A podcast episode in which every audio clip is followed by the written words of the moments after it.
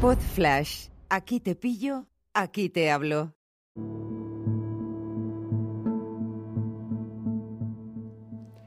Hola a todos, ¿qué tal? ¿Cómo estáis? Estoy grabando este episodio para aclarar un tema, para comentaros dos temas. Una aclaración primero. Jesús, mi fiel oyente, me ha comentado que el otro día quedó confuso el tema de La La Land. La película que no ganó el Oscar, eh, bueno, pues ahora 4 o 5 años a mejor película y se lo llevó Moonlight.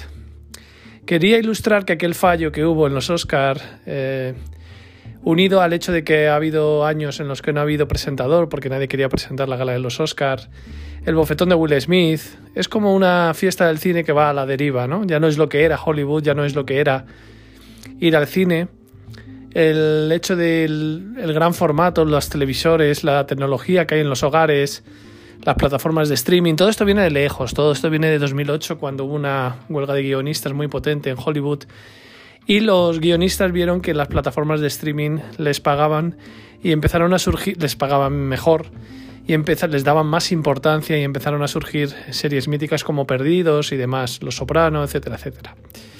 Eso no ha cambiado desde entonces y el entretenimiento y las historias están en las series de televisión y están en las plataformas de streaming que se han convertido en estudios de, en estudios de cine, ¿no? Que producen sus propias películas. Eh, pues en Netflix ha tenido películas nominadas al Oscar, luchando contra modelos de distribución caducos y anticuados que obligan a pasar por el cine, cuando en realidad una, una obra es buena, pase o no por el cine y el peaje de las palomitas, ¿no? Eso es lo que quería decir el otro día y no quería decir que La La Land fuese una mala película, ni muchísimo menos. Tampoco es tan buena como la gente dice. Me parece que estoy de acuerdo con mi oyente Jesús, que es una película que va claramente de más a menos en vez de al revés, ¿no? Eh, que por cierto, hace poco me enteré que, mm, Ryan Gosling eh, iban a ponerle un doble al piano y al final lo hizo todo él. Dicho esto, es una buena película, a mí me gusta. De hecho, normalmente cuando la echan en la tele, eh, hablaré otro día de eso. Lo de echar en la tele. Em, bueno, pues eso, que, es una buena película y que simplemente quería ilustrar la confusión. ¿Dónde empezó para mí la verdadera decadencia de los Oscars? Esto fue hace 15 o 20 años, no sabría deciros, pero, mm, por ejemplo, ese cambio que se produjo hace 15 o 20 años en el que se pasó de nominar a 5 películas a nominar a 10 películas. Entonces, eh, cuando tú ves que hay películas como No mires arriba, que es una película de Leonardo DiCaprio estrenada, en Netflix y de, y de Kate Blanchett y no me acuerdo, Jennifer Lawrence creo que es. Está nominada a Mejor Película del Año pues te das cuenta que es una mierda. Eh, eh, o sea, no, es una mierda la película, es una película que a mí también me pareció que le sobraban 40 minutos. La gente está muy alucinado porque es súper transgresora y fíjate, no sé, a mí me pareció bastante normalita, como de para pasar el rato en la sobremesa, ¿de acuerdo? Eso ya lo grabé en un, en un episodio.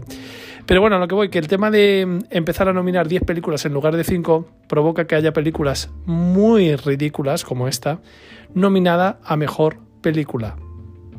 Esto me pareció como un punto de inflexión eh, en el que Hollywood intentaba pues conseguir que en la carátula de muchísimas películas, concretamente el doble de películas, apareciese esa, eso de nominada a mejor película en 2007, por ejemplo, ¿no?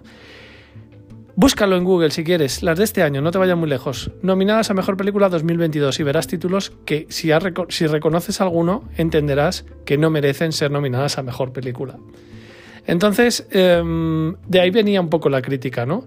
No quería decir que La La Land no se mereciese el Oscar a Mejor Película, que finalmente no tuvo.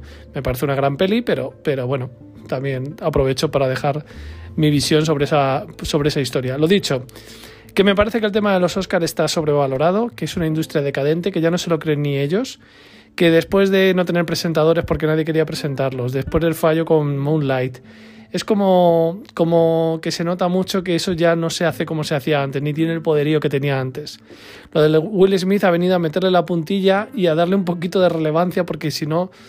Eh, muchísima gente no, no, se hubiese enterado de que, uy, que se dieron los Oscars ayer y, esta idea también un poco que me da la sensación que es premeditada de, hacer cosas raras, ¿no? De, no dar todos los Oscar a, la misma película, eh, como dar la sorpresa. Creo que hay un intento deliberado por parte de los Oscar de, hacer algo llamativo, ¿no? Cada año. Es lo que pasa que este año se les ha ido la mano.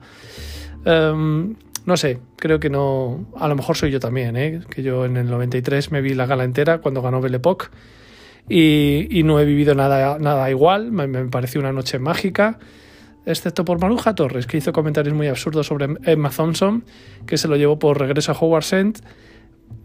Esa magia de esa noche, supongo que también tiene que ver con mi edad, con el paso del tiempo, y habrá gente que le encante el cine hoy en día y lo siga viendo mágico. Pero bueno, quería aclarar mi visión sobre La La Land, sobre los Oscars y sobre su, su imparable decadencia. Y nada más, hasta aquí. Lo voy a dejar aquí, lo voy a dejar aquí. Tenía otro tema, pero me parece ya cinco minutitos es un buen pod flash.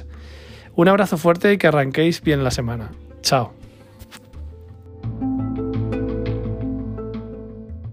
Una producción ático de podcast